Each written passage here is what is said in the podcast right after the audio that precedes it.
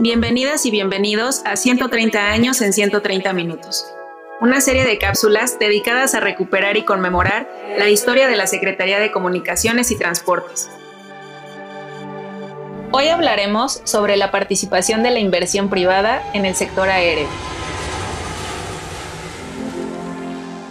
Desde mediados de la década de los años 80, el desarrollo aeroportuario nacional frenó su crecimiento. La Secretaría de Comunicaciones y Transportes buscó entonces nuevos mecanismos que mejoraran la situación del sector aéreo, adoptando un esquema de concesiones a particulares para administrar, operar, explotar y construir aeropuertos. Este modelo facilitó la renovación, por ejemplo, del aeropuerto de la ciudad de Toluca, mismo que se convirtió en puerto aéreo internacional por decreto presidencial en 1991.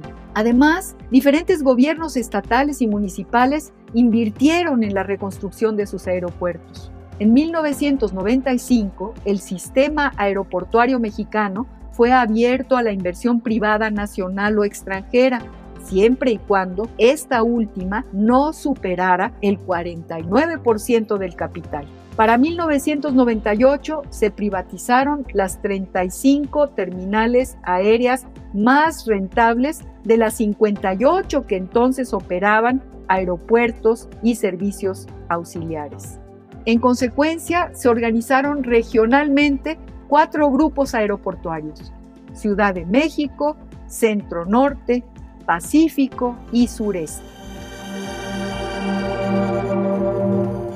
Entérate de esto y más en El Mirador y consulta el tiempo y su memoria para tomar el pulso de 130 años de historia de la Secretaría de Comunicaciones y Transportes en el micrositio elmirador.sct.gov.mx.